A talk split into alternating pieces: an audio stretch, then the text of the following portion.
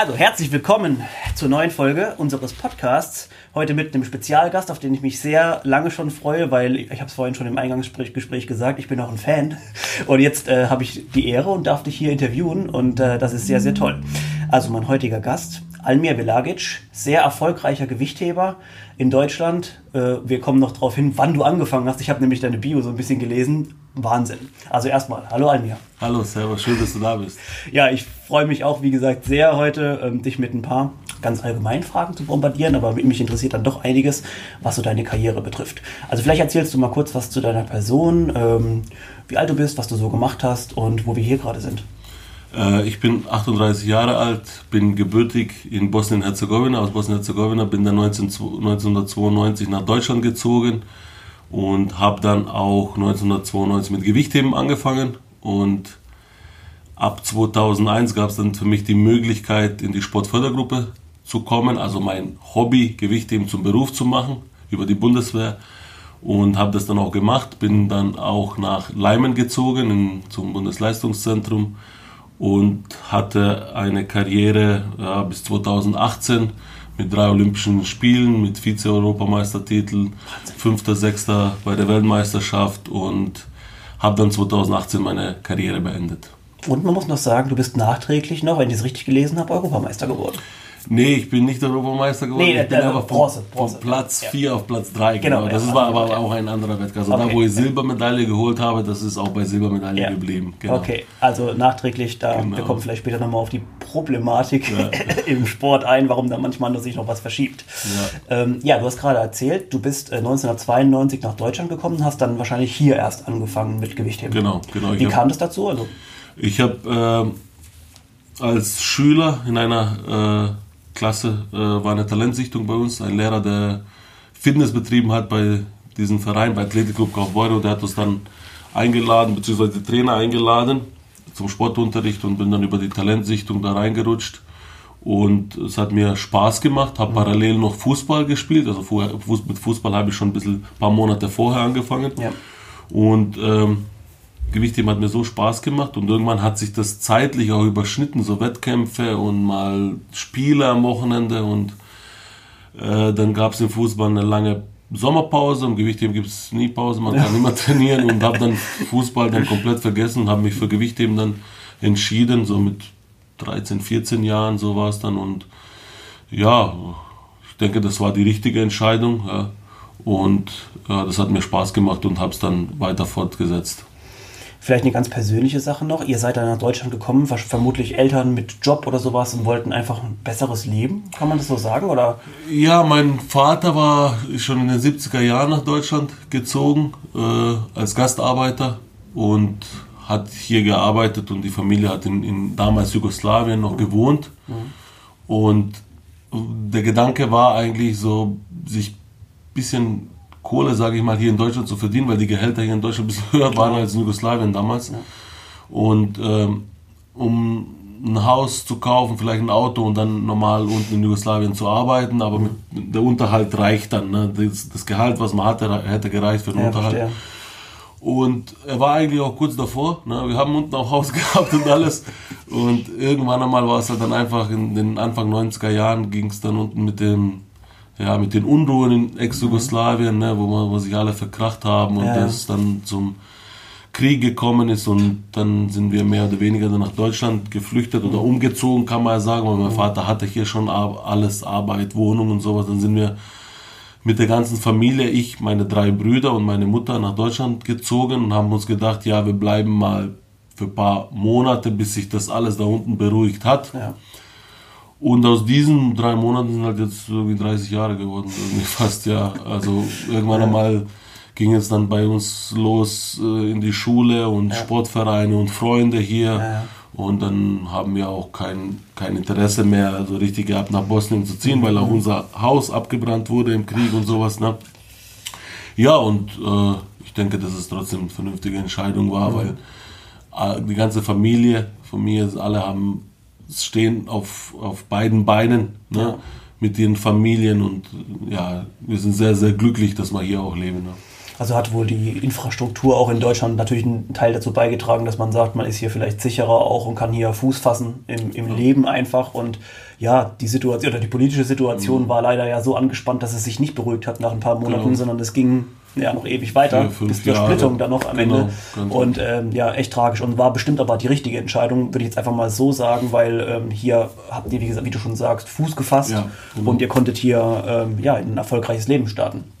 Und dann bist du, wo war dann der erste Stopp in Deutschland? Wo ihr Kaufbeuren. Kaufbeuren, genau. genau. Ah, stimmt, das habe ich gelesen. Da genau. hast du, genau, da hast du dann äh, mit, dem, mit dem Lehrer, das ist witzigerweise ja immer wieder eine, eine, Geschichte, die bei der Lisa Marie letzte Woche oder vorletzte Woche auch schon der Fall war. Da ist auch ein Lehrer, hat sie zum mhm. Gewichtheben gebracht.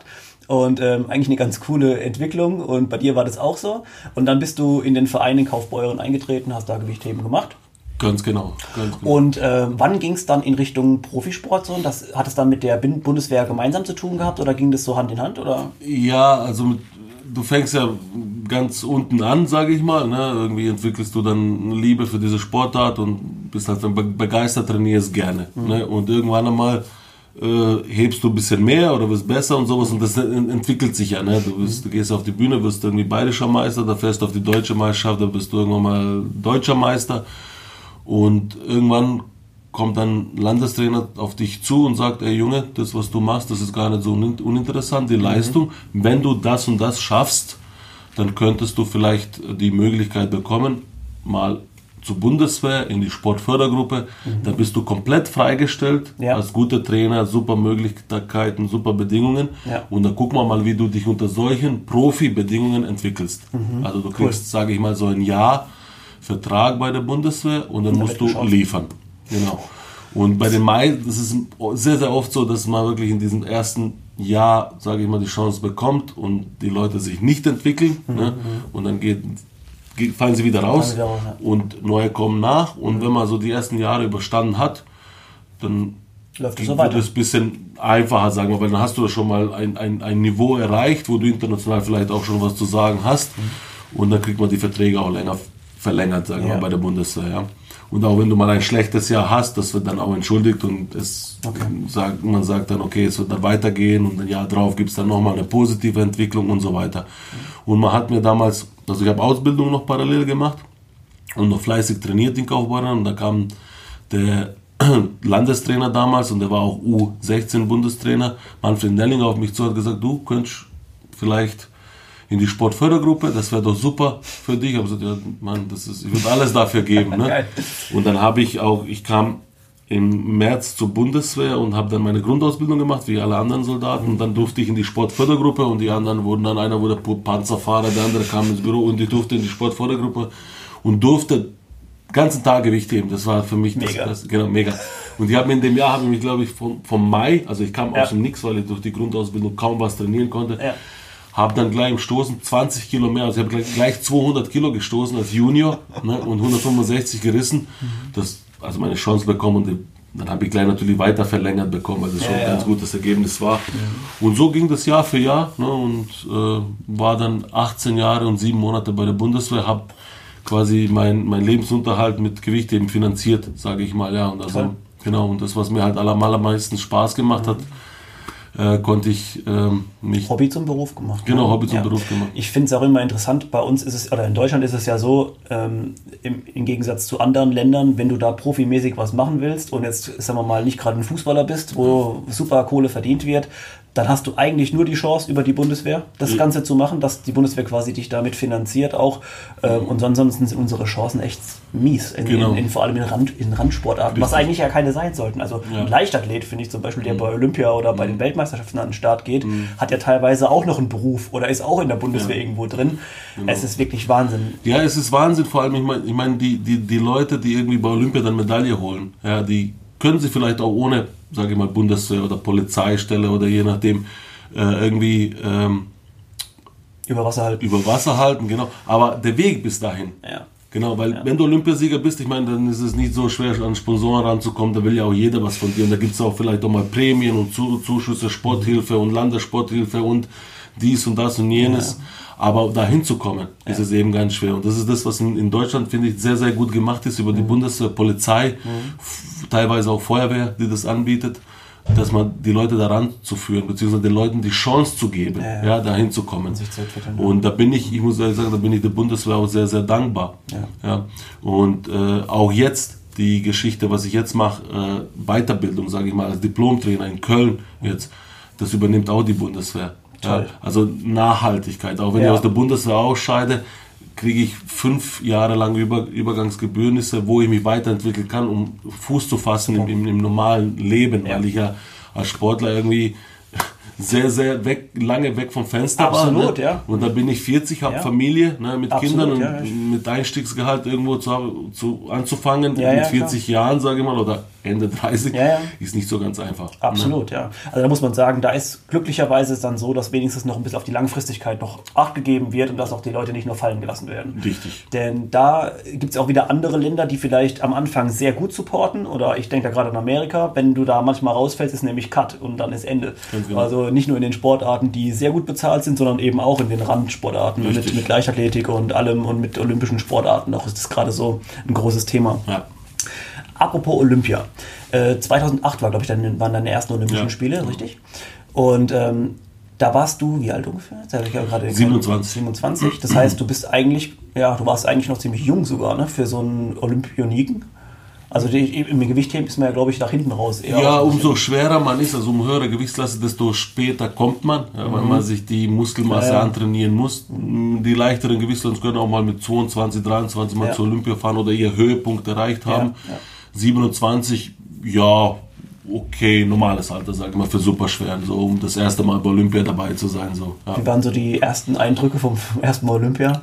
Ja, das war schon gigantisch, muss ich sagen. Also allein schon sich zu qualifizieren für Olympia das erste Mal, Ja. das ist ja als Sportler in so einer Sportart ist Olympia halt alles irgendwie. Ne? Du willst dahin, um das Ganze zu sehen und es wird halt so viel über Olympia auch gesprochen, geredet, du willst es mal sehen und vielleicht ist es aus diesem Grund auch so interessant, weil du mit keiner Kohle der Welt, egal wie reich du bist, kommst du in dieses olympische Dorf rein. Ja.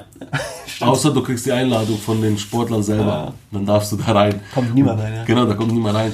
Weil die Sportler auch so unter sich sind und da sind ja alle in diesem olympischen Dorf, rennen halt die ganzen Stars auch rum und die sind halt alles so normale Menschen. Ne? Du Ja. isst mit denen, du unterhältst dich mit denen. Und das war für mich schon, war schon was ganz Besonderes. Nur musste man halt immer dann aufpassen, dass man sich selber nicht vergisst irgendwie, Mhm. weil man ist auch dort, wenn man jetzt nicht so ein Star ist und ich wusste ja auch, als ich nach Peking gefahren bin, ich werde nicht kein Olympiasieger. Ja. Für mich war eine Top 10 Platzierung, war mein Olympiasieg da ne, und dabei ja. Mhm. zu sein.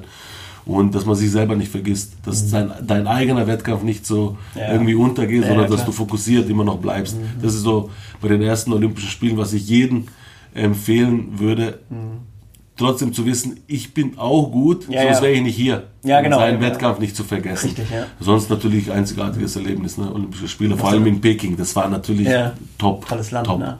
Warst du nervös dann da?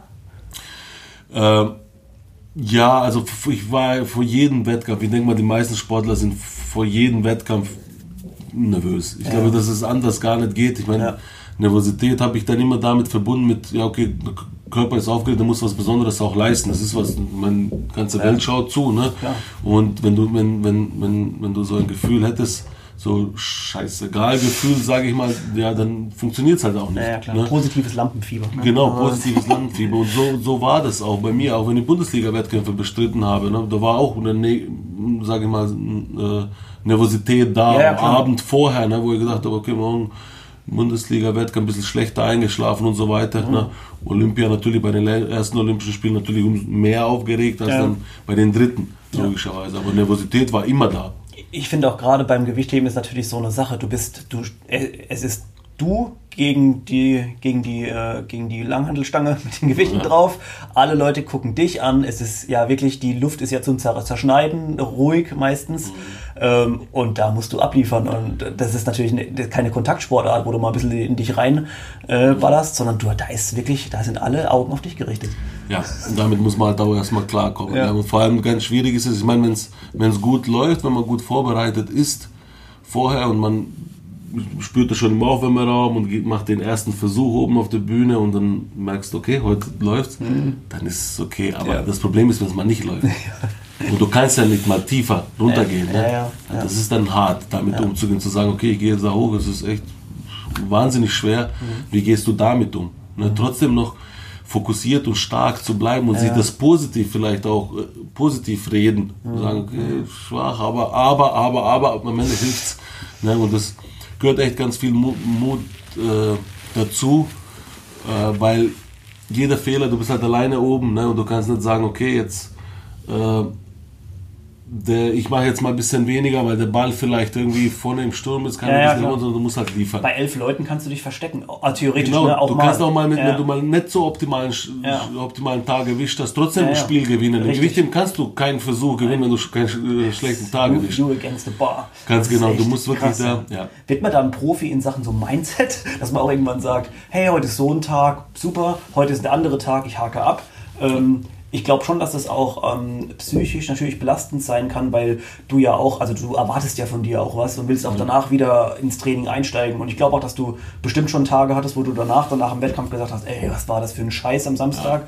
Aber du musst ja dann trotzdem weitermachen, weil wenn die Trainingswoche danach leidet, hast du ja in der nächsten Woche wieder das Problem. Genau, genau. Also- ja, es, man versucht halt immer nach dem, also die, die wir setzen uns, sage ich mal, ein, zwei, höchstens drei Ziele im Jahr, wo wir performen wollen oder wo Ja. wir unsere Bestleistung. Peak, ja. Genau, Peak. Und alles andere ist halt dem untergeordnet, sage ich mal. Und wenn da mal so ein Bundesliga-Wettkampf oder deutsche Meisterschaft oder je nachdem so ein Turnier nicht so optimal läuft, wir bereiten auch nicht alle Wettkämpfe vor. Manche heben wir voll aus dem Training raus und dann sagst du, ja, okay, am Samstag Wettkampf gehabt, Bundesliga, ja, nicht funktioniert, nicht, Ja, ja. aber ich habe das auch nicht vorbereitet. Weiter Richtig, geht's. ja. So, wir drüber, überhaupt gar nicht drüber nachgedacht. Es ist halt immer ärgerlich, wenn du, wenn dann solche Wettkämpfe wie Weltmeisterschaft, wo du dich das ganze Jahr vorbereitest und eigentlich laufen sollten, Und dann läuft das nicht. dann läuft das nicht. Aber wird analysiert und dann versucht man das das nächste Mal anders zu machen, besser zu machen. Ne? Und dann klappt das mal und beim nächsten Mal klappt es wieder nicht. Also das ist, es ist keine Garantie da. Das ist vielleicht, vielleicht ist es auch dann deswegen so interessant. Du fährst dahin und du weißt nicht, was du machst. Das ist ja, du kannst vielleicht Medaille holen, du kannst auch Platz 20 werden. Ja, ja, klar. Hat man dann auch irgendwann wahrscheinlich auch ein bisschen, also war es irgendwann mal für dich mal so, dass du gesagt hast, der Druck, der jetzt quasi, man denkt ja dann gezwungenermaßen irgendwann, oh, die Bundeswehr erwartet ja auch was von mir. Ne? Also es ist ja immer ein Geben und Nehmen und ähm, könnte das auch ein Konflikt werden, dass man sagt, jetzt muss ich das liefern, ich kann aber nicht, aus welchem Grund auch immer. Das ist auch eine mentale Sache, ne? Das ist ja schon eine Belastung. Ja, manche können super damit umgehen, manche gehen halt unter dadurch, ne? je nachdem, wie man sich das, was man selber vielleicht auch ein Typ ist. Ne? Manche brauchen diesen, diese Anspannung, wenn man denen die, die Pistole vor die Brust hält, die dann wirklich Bestleistung machen und manche gehen dann da so kaputt. Ja. Und jeder muss so, sag mal, für sich rausfinden, wie, wie, wie tick ich. Ne? Und wie motiviere ich mich oder wie setze ich diesen Druck, den ich jetzt habe, wie, wie setze ich den positiv um, sage ich mal. Ne? Dass ich sage, okay, der Verband will oder die Bundeswehr will, dass ich, dass ich äh, die und die Leistung mache, aber ich will es ja auch. Ja, das wäre doch geil, das zu machen und nicht zu sagen, oh, ich schaffe das nicht, ich Ja, kann das das nicht. Das, ist, das wäre schon der falsche Ansatz. Ja. Genau, und das ist vielleicht auch eine Aufgabe des Trainers, vielleicht Mhm. diesen Athleten auch so zu steuern oder das rüberzubringen, dass er, dass er, dass er das positiv aufnimmt und nicht negativ, was es angeht. Ich glaube auch, dass gerade also Gewichtheben an sich natürlich eine sehr ja, mentale Sportart ist, aber ich glaube auch, dass die den Charakter schon schärft auch und stärkt. Weil, Ja. weil das sind natürlich nicht nur die äußeren Faktoren jetzt in diesem Fall, aber auch gerade dieses, ich muss auf die Bühne und dann dort. Und das ist, äh, also Gewichtheben finde ich eins der tollsten Sportarten, auch jetzt auch gerade für Kinder, denn ich finde, tolle, also die Leute, die aus dem Gewichtheben oder aus dem Handball, das sind so Sportarten, das sind irgendwie coole Kids. Ich weiß auch nicht wie, also das, äh, das ist einfach, man merkt das einfach. Ja. Man merkt einen Unterschied. Auch gerade jetzt zu, also ohne das bewertend jetzt sagen zu wollen, aber zu den Fußballern, die ticken anders, finde ich, als solche Sportarten. Das ist, wie gesagt, ist Hm. Ja, nicht bewertend, ja. aber man merkt äh, jetzt gerade, ich habe ja auch täglich Kontakt mit, äh, mit Kindern, man merkt einfach den Unterschied. Ja. Ähm, ja, und noch, noch mal kurz bei Olympia zu bleiben, 2,8 und dann warst du 2,12 Ja. nochmal bei Olympia dabei. Warst du beim zweiten Mal dann irgendwie schon ein bisschen, ja, relaxter vielleicht, weil du das alles schon kanntest? Ich habe beim zwei, also beim ersten Mal war das so toll, dass ich, dass ich mich qualifiziert habe, bei Olympia dabei war und habe sogar meine, mein, mein Ziel äh, geschafft, was ich mir gesetzt habe. Unter die ersten zehn war Achter sogar, ne, war aber in der B-Gruppe. Ne? Also das wird nicht gezeigt ge- im Fernsehen. sagen, genau. ja.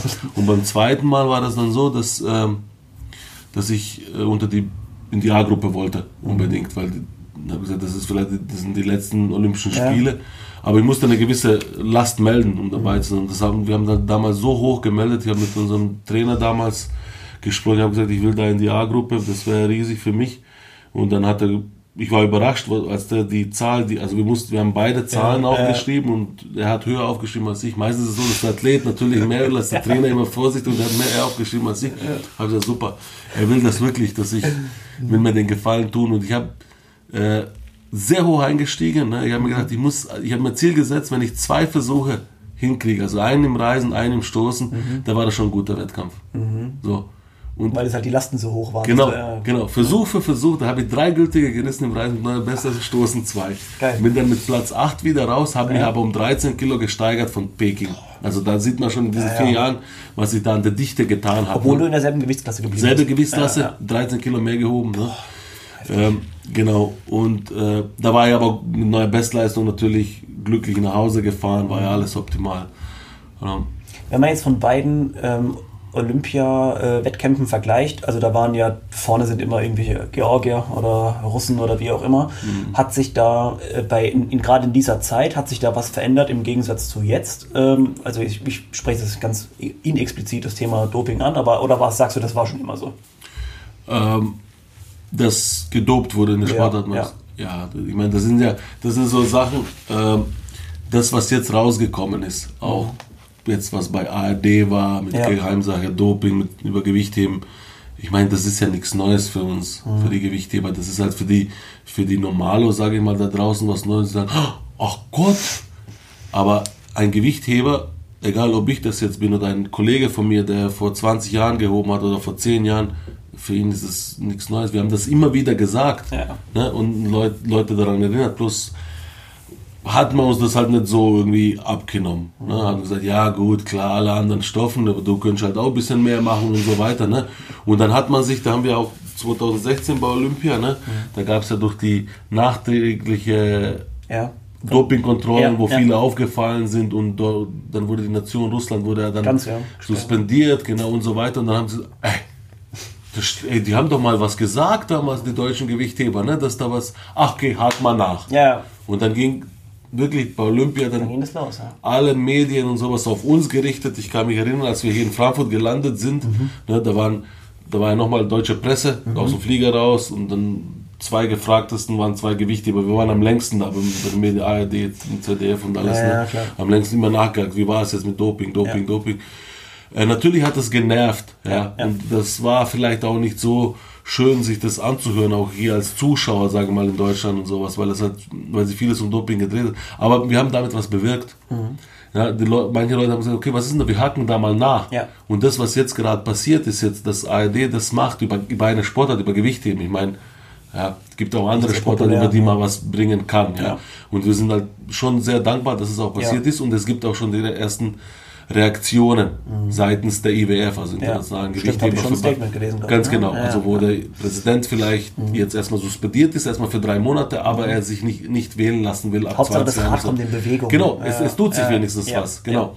Und für uns ist es ja nichts Neues. Und dass vielleicht auch nach der Aktion jetzt immer noch welche Länder mhm. vielleicht auch damit arbeiten werden. Nicht sauber, sage ich ja. mal. Kann ja sein. Ja. ja. es wird auch so sein. Aber es wird Aber, genau hingeschaut. Genau. Es wird nicht jeder machen können, was er will. Ne? Also für mich ist das eh schon verrückt, dass jemand, der ganz natu natürlich trainiert, dass ihr überhaupt so nah dran seid, ist, ist für mich schon Wahnsinn. Denn wenn man sich ein bisschen die Prozesse von Doping oder wie Doping funktioniert, es geht ja viel um das Thema Regeneration und wie oft kannst du trainieren und wann wieder belasten und so. Und wenn du überlegst, dass jemand natürlich sich so gut regeneriert, generiert, wie jetzt immer, dass er jeden Tag äh, seine Topleistung abrufen kann, kann kein normaler Mensch. Dass ihr überhaupt in der, in der, in der Region gewesen seid, ist für mich Wahnsinn. Ja. Also, ähm, und ja, ich, ich glaube, wir können sehr froh sein, dass jetzt langsam das Rad, wie wir mhm. schon gesagt haben, ein bisschen in Bewegung gekommen ist und vielleicht das ganze Zeug ein bisschen äh, cleaner wird. Ja. Ähm, kann man natürlich auch verstehen, dass viele Leute dann sagen, äh, wir wollen natürlich Höchstleistungen haben und mehr Lasten ist immer besser und toll und wie, ja. wie, wie, wie, auch immer.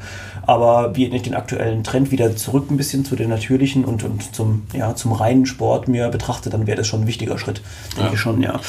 Ja, was, ja, ja. was man vielleicht nur sagen sollte, ist einfach, dass es dass, dass, dass nicht alles in einen Topf geworfen wird. Mhm. Weil hier in Deutschland wird sauber gearbeitet. Ne? Weil man ja, sieht die Sportart Gewichtheben und verbindet das dann mit, mit Doping. Ja, stimmt. In Deutschland, wir haben, ich weiß nicht, wann wir das letzte Mal einen positiven Fall hatten hier. Das war vielleicht ein Masterheber, der sich vielleicht irgendwas reingepfiffen hat, wo er nicht mal wusste, was das, was das ist, der überhaupt keine Rolle spielt oder so.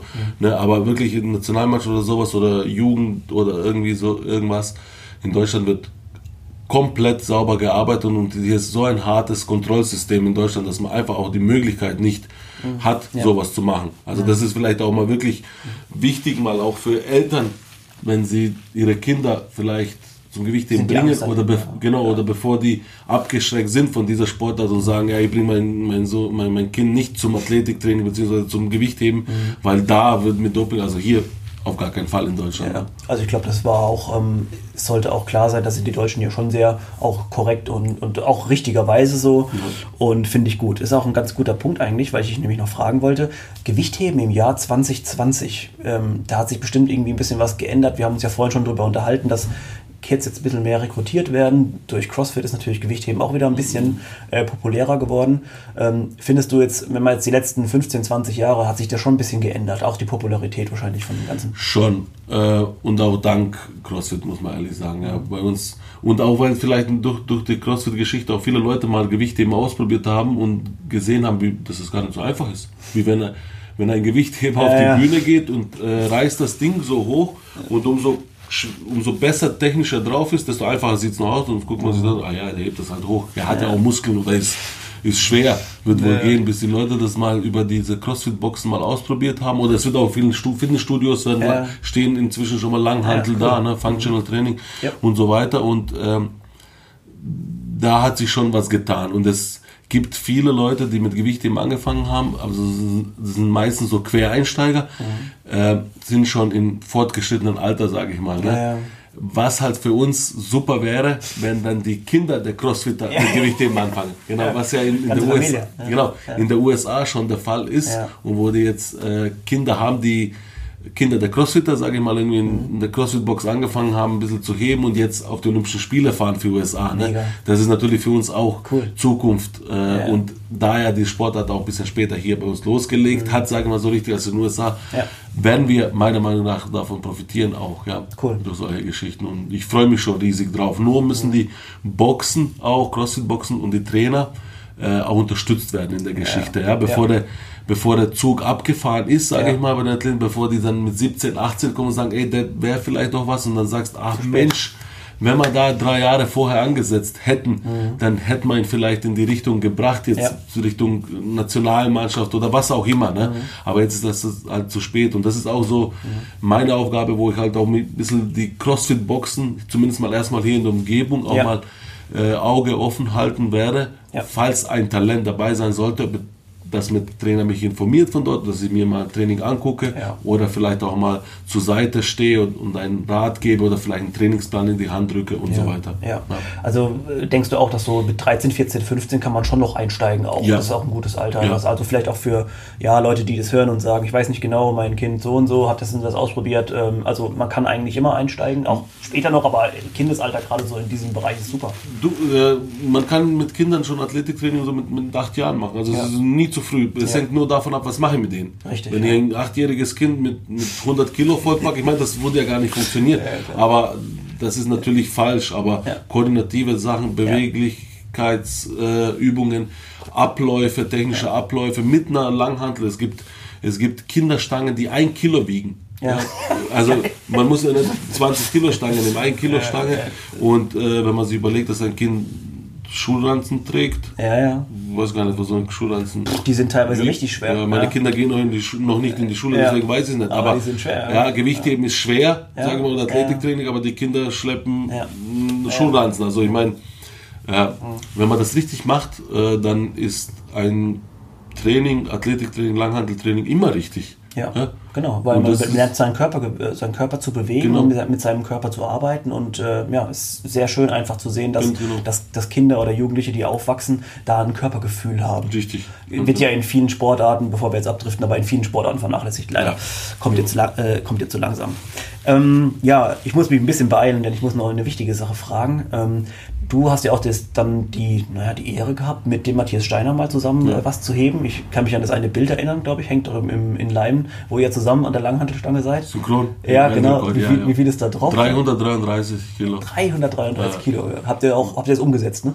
Umgesetzt und gestoßen. Ach, ja, genau. Zeit, okay. Das Guinness-Buch der Rekorde. Mhm. Also mit dem hast du auch dann trainiert längere Zeit? Wir haben, wir haben zusammen trainiert. Ja, seit 2000, Matthias kam 2005 nach Deutschland und wurde dann 2008, hat er den ersten deutschen Pass gekriegt, weil er Österreicher war. Ah. Das hat ewig gedauert, weil hat keiner verstanden, warum. Der hätte schon vorher Medaillen holen können. So stark war er ja, für Deutschland. Nur hat sich das ewig gezogen. Irgendwie. Mhm. Und äh, ja, wir haben täglich zusammen trainiert. Wir ja. haben im Trainingslager viel Zeit verbracht zusammen. Wir hatten denselben Trainer. Ja. ja. ja. Und, ich sehe schon, so wie du grinst, das ist, ähm, das wäre nämlich meine nächste Frage gewesen. Es gibt ja immer so eine Zeit, glaube ich, bei einem Athleten, die so prägsam ist einfach, ja. wo man sagt, da habe ich mega also da ging einfach alles, da habe ich geballert, da war ja. einfach eine schöne Zeit und das war bestimmt auch in der Zeit. Das hat mich auf jeden Fall auch nach vorne gebracht. Wenn, also ich bin mir sicher, wenn der Matthias nicht da gewesen wäre, hätte ich nicht so viel gehoben, weil ich äh, mich natürlich, also er war durch seinen Olympiasieg der stärkste Mann der Welt und ich wollte auch weiterkommen. Ja, gepusht. Wollt, genau, ich mhm. wurde gepusht im Training und ja. habe vielleicht auch mal geschaut, wenn er vielleicht mal nicht optimalen Tag hat, dass ich mal in einer Übung vielleicht mal mehr schaffe oder ja. so. Ja, das ist normal. Ich ja, meine, das soll ja auch so sein. Ne? So, so, wächst man. Ich meine, der ist ja vielleicht auch durch mich auch ein bisschen gewachsen. Ja, ja, ihr habt vielleicht, gegenseitig genau, weitergemacht. Vielleicht, oh, der kommt ein bisschen näher dran und muss ich noch mal ein bisschen muss ich nochmal Zahn zulegen und mhm. das war natürlich schon für unseren ganzen Verband schon eine richtig schöne Sache, als der Olympiasieger geworden ist das war, das war wirklich die Zeit genossen danach. Ja. Und danach, halbes Jahr später, nochmal bei Europameisterschaft. Wir haben die Europameisterschaft gar nicht so in Fokus genommen gehabt, weil sich das eben alles dann nach 2000 Olympiasieg und alles super und der Jürgen Spieß und ich auf die Europameisterschaft hingefahren nach Bukarest, halbes Jahr später und nochmal Europameister er geworden und ich Vize-Europameister.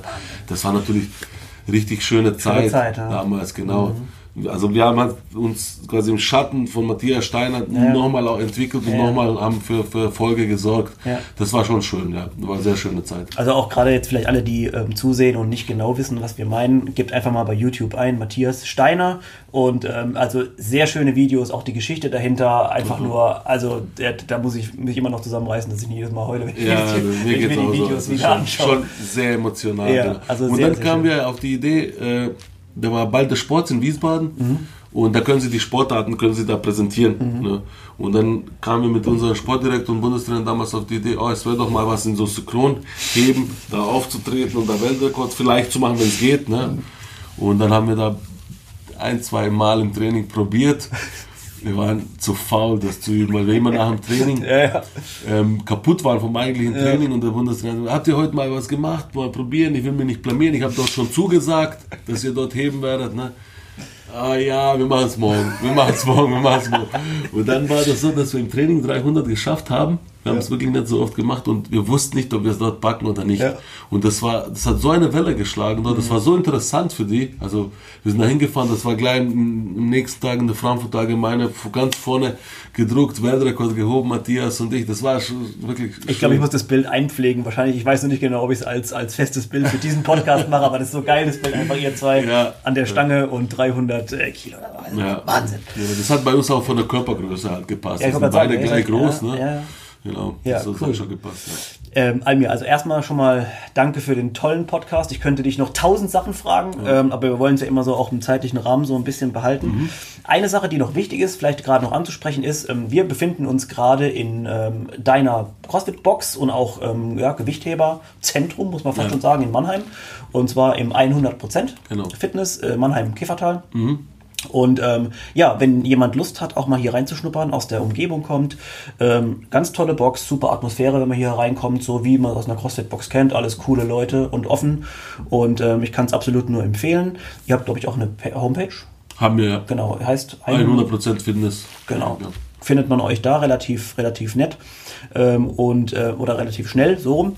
Und ähm, nett bist du auch, weil vor allem, wenn ich sehe, wenn, als ich hier reingekommen bin, hast du gerade noch jemanden gecoacht und ähm, ja, also man fühlt sich bestimmt hier, also man fühlt sich wohl beim Reinkommen und bestimmt auch, wenn man hier betreut wird von euch. Also vielen Dank, Almir, für deine Zeit. War eine tolle Folge und ich hoffe, euch hat es Spaß gemacht und wir sehen uns schon demnächst bei der nächsten Folge. Ciao! Ciao!